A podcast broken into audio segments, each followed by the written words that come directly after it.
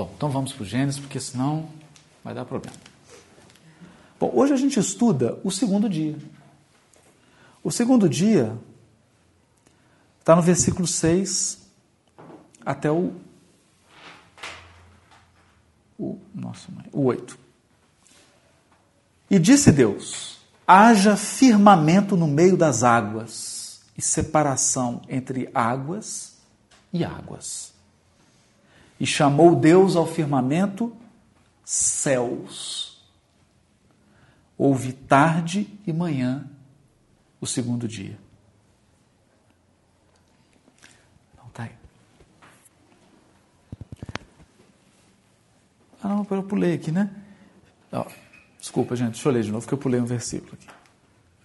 E disse Deus: haja firmamento no meio das águas e separação entre águas e águas. Fez, pois, Deus o firmamento e separação entre as águas debaixo do firmamento e as águas sobre o firmamento. E assim se fez. E chamou Deus ao firmamento céus. Houve tarde e manhã o segundo dia, ou dia segundo. Bom, a primeira coisa que a gente aprende aqui é que é a escadinha da leitura do texto bíblico. O primeiro degrauzinho é o literário. Então, é claro que aqui está descrevendo a criação do homem. A ideia que eles tinham era de um firmamento mesmo, como se fosse uma. A cosmogonia deles era assim, como se fosse uma, um negócio, um metal com furinho, parecendo um chuveiro. Se chove, essa água vem de cima. Então, você olha à noite para o firmamento, vê aquele tanto de estrelas, eram estrelas que ficavam pregadinhas no firmamento. A água, tinha uma água em cima que caía e a água embaixo. Então, essa é uma visão física da criação. Então, esse firmamento Deus chamou de céus, temos água em cima, água embaixo. Ok. Mas não podemos contentar com isso, né? Tem mais coisa. Então a gente vai subindo outros degraus da escada. Durante muito tempo aqui no estudo do Gênesis, a gente foi para um degrau alto. A gente estudou aqui o fluido cósmico, que é a grande água do universo. Por isso chama fluido. É como se a criação inteira estivesse mergulhada num oceano. Aliás, a metáfora é de Paulo. Esse oceano é o fluido cósmico. É o hausto, a respiração de Deus. A força nervosa do todo sábio. De modo que nós todos estamos mergulhados em Deus como peixes no oceano. Acabou de cair a garrafinha d'água. Então, essa é a água. Essa é a água. Se a gente vai para esse sentido espiritual, nós temos água em perspectivas superiores, fluido cósmico na sua essência, e o fluido cósmico já trabalhado nas expressões em que nós somos capazes de perceber. Olha que interessante.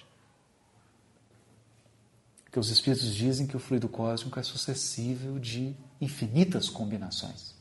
Suscetível de infinitas combinações.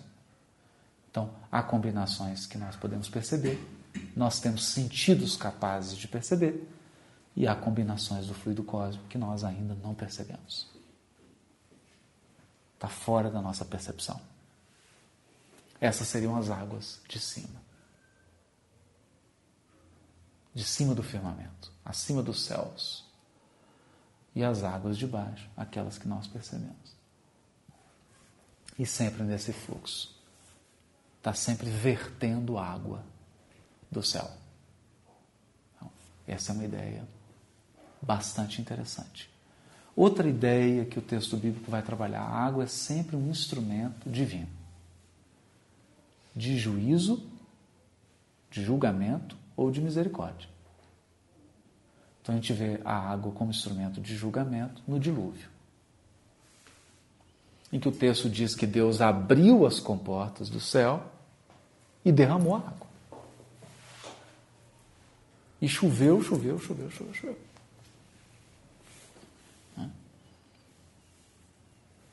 E aí tem toda aquela história da arca, etc., dos casais de animais, né?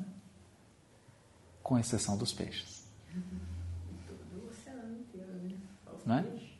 Esquecendo dos golfinhos. Precisava pôr peixe na arca, né? Correto? Bom. Brincadeira à parte. Agora, tudo bem. Aí nós estamos num aspecto metafísico. Porque trabalhar o fluido cósmico é, é trabalhar com metáfora, porque nós não temos ideia do que é. Nós experimentamos o fluido cósmico, tudo aqui é fluido cósmico, né? Nós experimentamos ele nos aspectos mais densos. Mas há expressões do fluido cósmico que nós não temos dimensão do que seja. Não temos dimensão do que ele é capaz de fazer, do que ele é capaz de operar. Nenhuma, nenhuma. Nem do que é. Nem do que é. Só para a gente passar dessa parte, é, os físicos, até Newton, sempre chamaram esse, isso que a gente chama de fluido cósmico de éter. O éter universal. Mas quando Einstein começou a trabalhar a sua teoria da relatividade, ele começou a. Porque você precisava ter parâmetros, né? Tudo estava no éter, o éter. Calcular quais as propriedades que o éter precisava ter, propriedades físicas. Quais propriedades o éter precisaria ter para ser éter? E aí ele abandonou o conceito de éter e arrumou uma, um subterfúgio hermenêutico e criou a palavra campo. Porque o éter, para ser éter, precisava ter propriedades que ele considerou mágicas. Incrível. Ele deve estar lá no plano espiritual falando assim, mas é mágico mesmo, né? Eu achei que era mágica, mas não é mágica, é real. Que as propriedades do fluido cósmico, se analisadas pela mentalidade humana, elas soariam mágicas. Mágicas. Mas a gente queria passar disso e ir para uma dimensão mais interior que é o que nós temos feito aqui também. Temos tentado pegar o texto de Gênesis e trazer para dentro. O que seria essa água? Porque eu só queria lembrar uma coisa aqui. No versículo 1 de Gênesis tem uma declaração genérica. No princípio criou Deus os céus e a terra. Que é um dito proverbial. Criou tudo. Isso é uma expressão judaica. Criou tudo. Bom, vamos deixar claro. Deus criou tudo. Ok? Ok. Do versículo 2 em diante, começa a detalhar. Ok, criou tudo, mas eu vou escolher algumas coisas para dizer.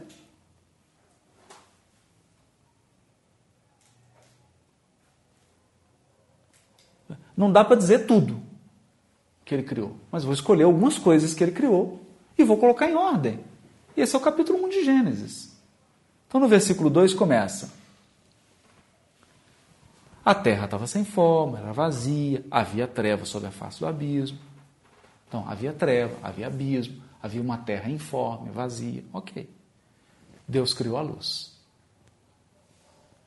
É? Separou a luz da treva, que já, que já tinha, criada, né? Já estava lá.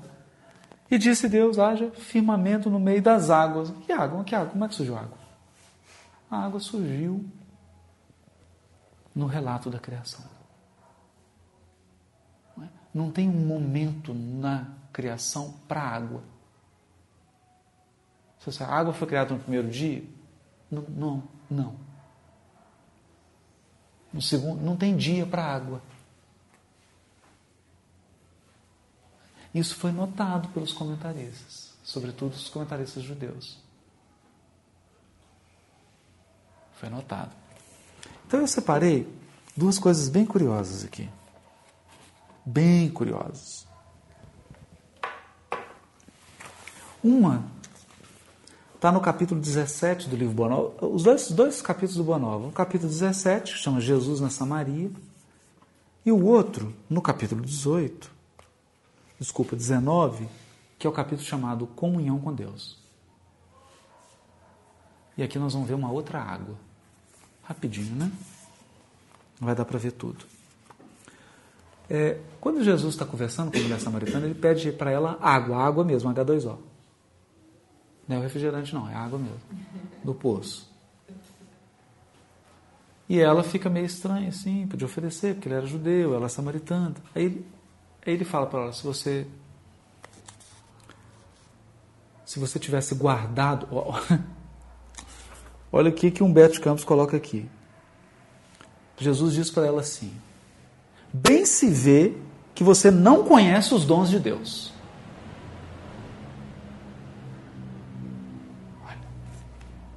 Porquanto, se você tivesse guardado os mandamentos divinos,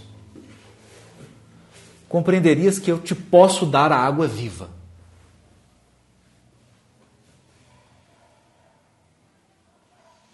Olha que coisa.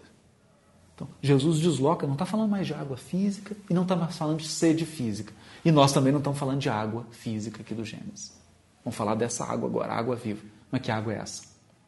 Uma água que só percebe quem conhece os dons de Deus e quem guarda os mandamentos divinos. Olha que interessante. Aí ela fala: Mas que vem a ser essa água viva? Onde tens essa água aqui existente? Só tem essa água do poço. Acaso você seria maior do que o nosso pai Jacó, que nos deu esse poço desde o princípio? Né? Ele fala: mulher, a água viva é aquela que sacia toda a sede. Toda a sede. Toda a sede. Qualquer sede. Vem do amor infinito de Deus e santifica as criaturas.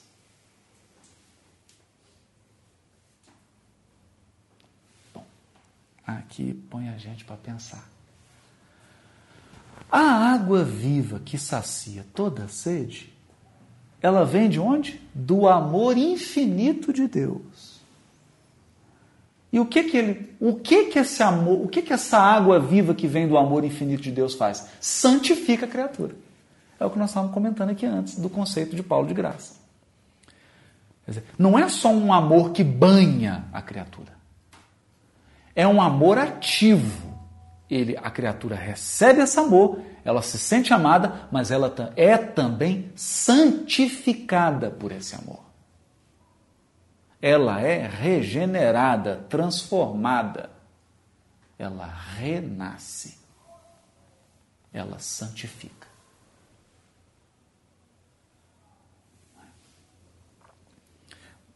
É por isso que Jesus diz para ela: se você conhecesse os dons de Deus, você saberia o que é essa água viva. Né? E aí, Humberto de Campos diz assim: e Jesus, envolvendo a samaritana no doce magnetismo de seu olhar. Interessante, né? Continuou. Este poço de Jacó secará um dia no leito de terra onde agora repousam suas águas claras, a serpente poderá fazer seu ninho. O negócio aqui é tudo simbólico, né? Porque já foi lá para a serpente do Gênesis 3, você vê que tudo aqui está no Gênesis, né? Não sentes a verdade de minhas afirmativas ante a tua sede de todos os dias? Porque todo dia ela sentia sede, aí saía lá buscava água. Aí amanhã você vai sentir sede de novo. Você vai lá, vai beber, vai saciar, depois você vai sentir de novo. Não obstante levares cheio o cântaro, voltarás logo mais ao poço com uma nova sede.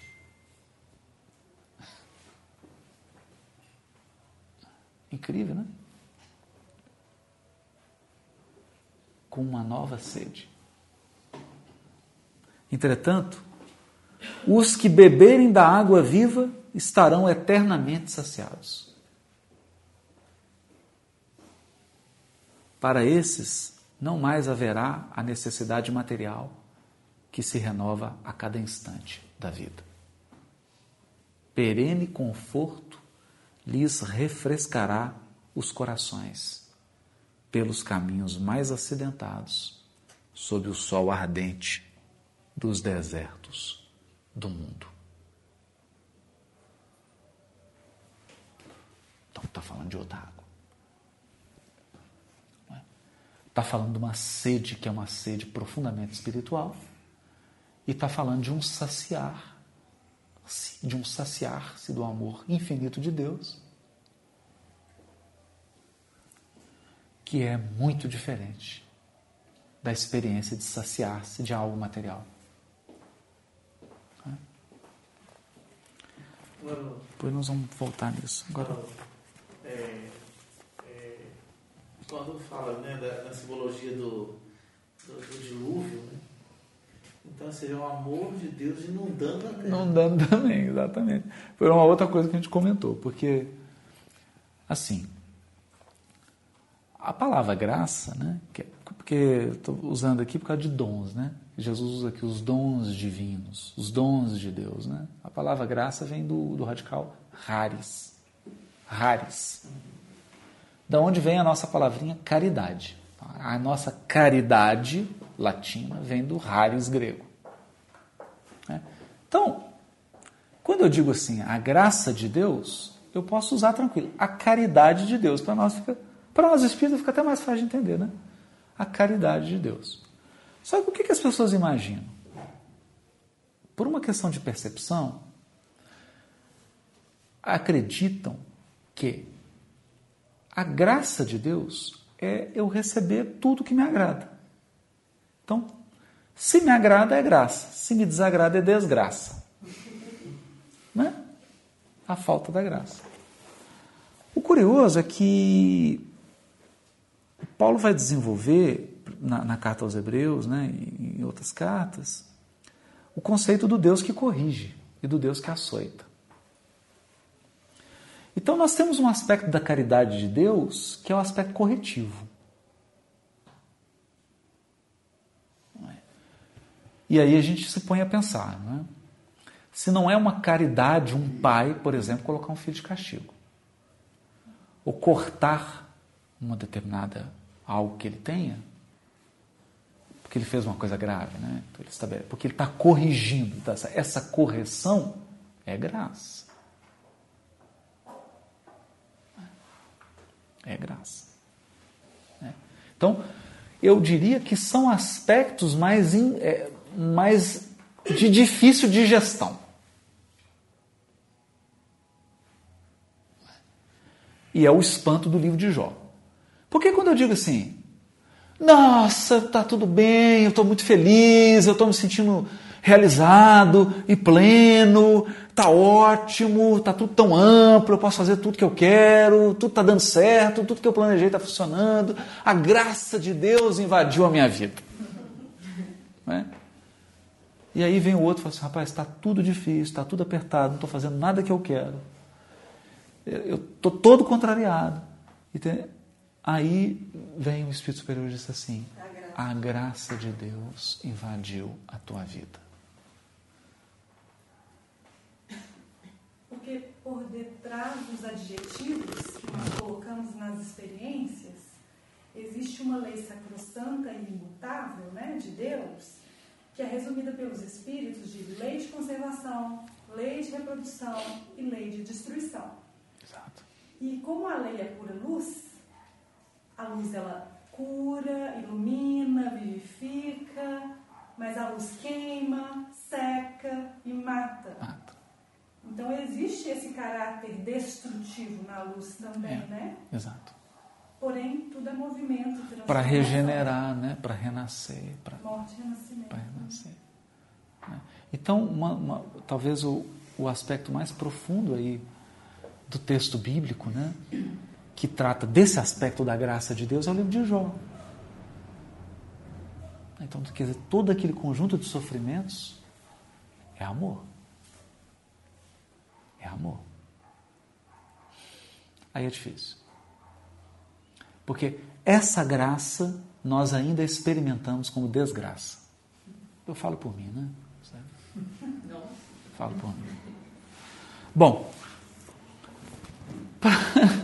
para a gente só dar o arremate aqui, no, num capítulo que é muito interessante, chamado Comunhão com Deus, está dentro do tema, né? Porque a gente vai ver que essa água que ela simboliza o instrumento da comunhão com Deus, né? Porque é, é interessante porque o elemento água também na tradição mesopotâmica, na tradição astrológica mesopotâmica, é o sentimento.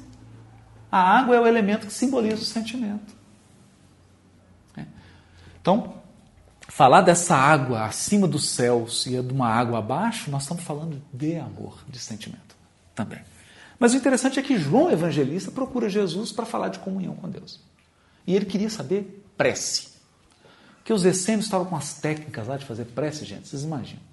Umas técnicas ninja assim, de prece, muito incríveis. Mas era um negócio assim tão complicado.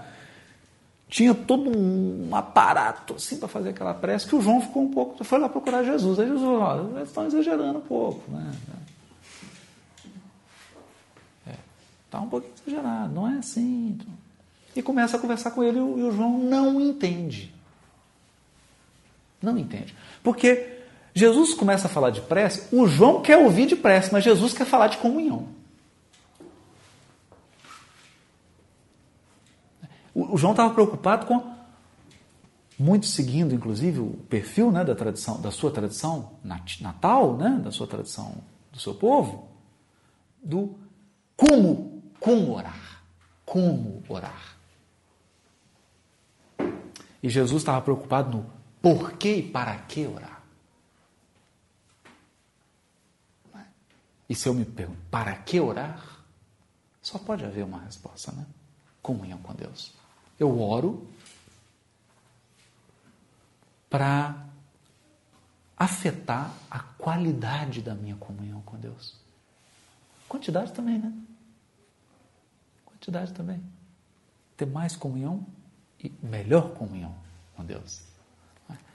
E aí ele não entende. Então Jesus falou assim: olha, vamos fazer o seguinte: vamos andar. Vamos caminhando aqui. Daqui a pouco eu te falo sobre isso. E aí ele encontra um perto de Jericó, terra ficar seco, né? Um homem cavando um poço artesiano. E é interessante porque Jesus é tão didático que ele chega para um e fala: oh, moço, amigo, o que você está fazendo? Né? Se fosse alguém mal-humorado, você não está vendo? Né? Estou cavando um poço. Mas o moço busca a água que nos falta. Falou com um sorriso, estava feliz da vida. Estou né? buscando água, está faltando água. E aí Jesus, Jesus fala assim: oh, mas a chuva é tão escassa nessas paragens. Né? tornou Jesus evidenciando afetuoso cuidado. Puxando assunto, né? Está faltando tanta água, isso é claro, abaixo do nível, mas não chove de jeito nenhum naquele lugar, né?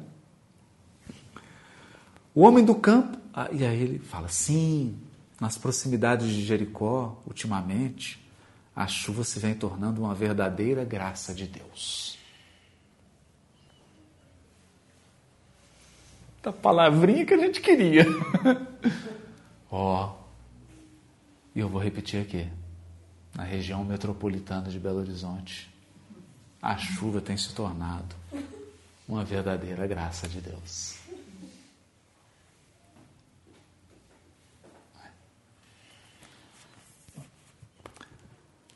Ok, o homem continuou o seu trabalho exaustivo. Mas apontando para ele, o Messias disse a João em tom amigo: este quadro da natureza é bastante singelo, falou para João. É simples, João. Porém, é na simplicidade que encontramos os símbolos mais puros.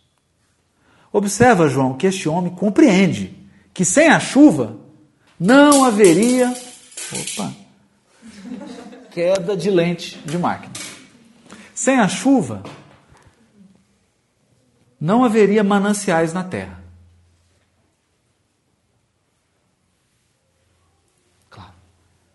E a chuva não é a graça? Então, sem a graça de Deus não haveria nada. Correto? Não haveria nada. Mas, esse homem não para em seu esforço procurando o reservatório que a providência divina armazenou no subsolo.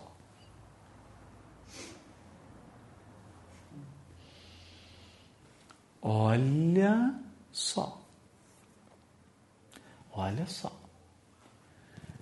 Uma água que vem de cima desce abundantemente. A outra, que está embaixo, é reservada. Na primeira, nós temos a experiência de receber. Na segunda, nós temos a experiência de buscar.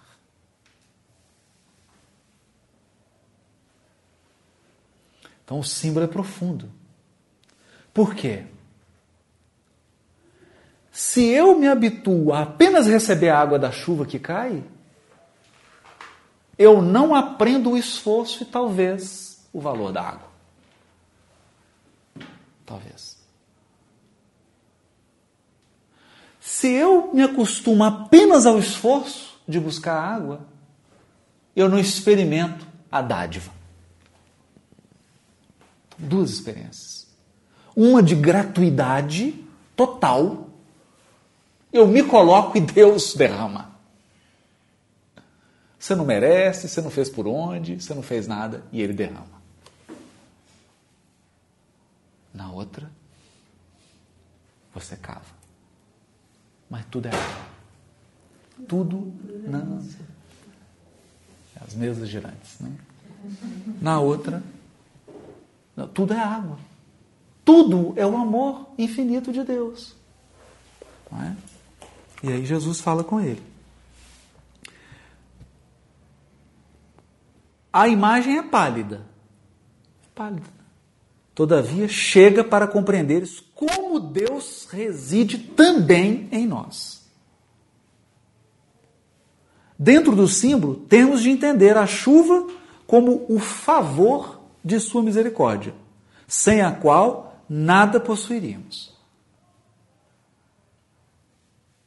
Então, para muitos que imaginam que evolução, evolução espiritual, é um troféus que você vai acumulando, porque você vai ganhando mérito e conquistando, conquistando, conquistando, conquistando. Não é bem assim. Sem o favor da misericórdia divina, nós nada possuiríamos. É a chuva que cai, é a água de cima do, do, do firmamento, chamai. Né? Agora, esta paisagem deserta de Jericó pode representar a alma humana, vazia de sentimentos santificadores. Porque o coração também é terra. E por incapacidade de reter, ele pode receber dádiva, receber dádiva, mas não reter. E ressecar-se. Está seco. Porque o problema aqui não é de falta de chuva. O problema é de recepção. O problema é de abertura. E mais do que isso. A questão aqui não é de receber a graça de Deus, é de conservá-la. Né? Então, a alma está vazia de sentimentos santificadores. Este trabalhador simboliza o cristão ativo, cavando junto dos caminhos áridos, muitas vezes com sacrifício, suor e lágrimas para encontrar a luz divina em seu coração. E a água é o símbolo mais perfeito da essência de Deus, porque ela está tanto nos céus como na terra.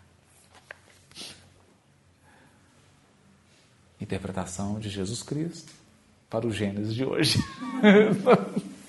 Vamos fazer a prece?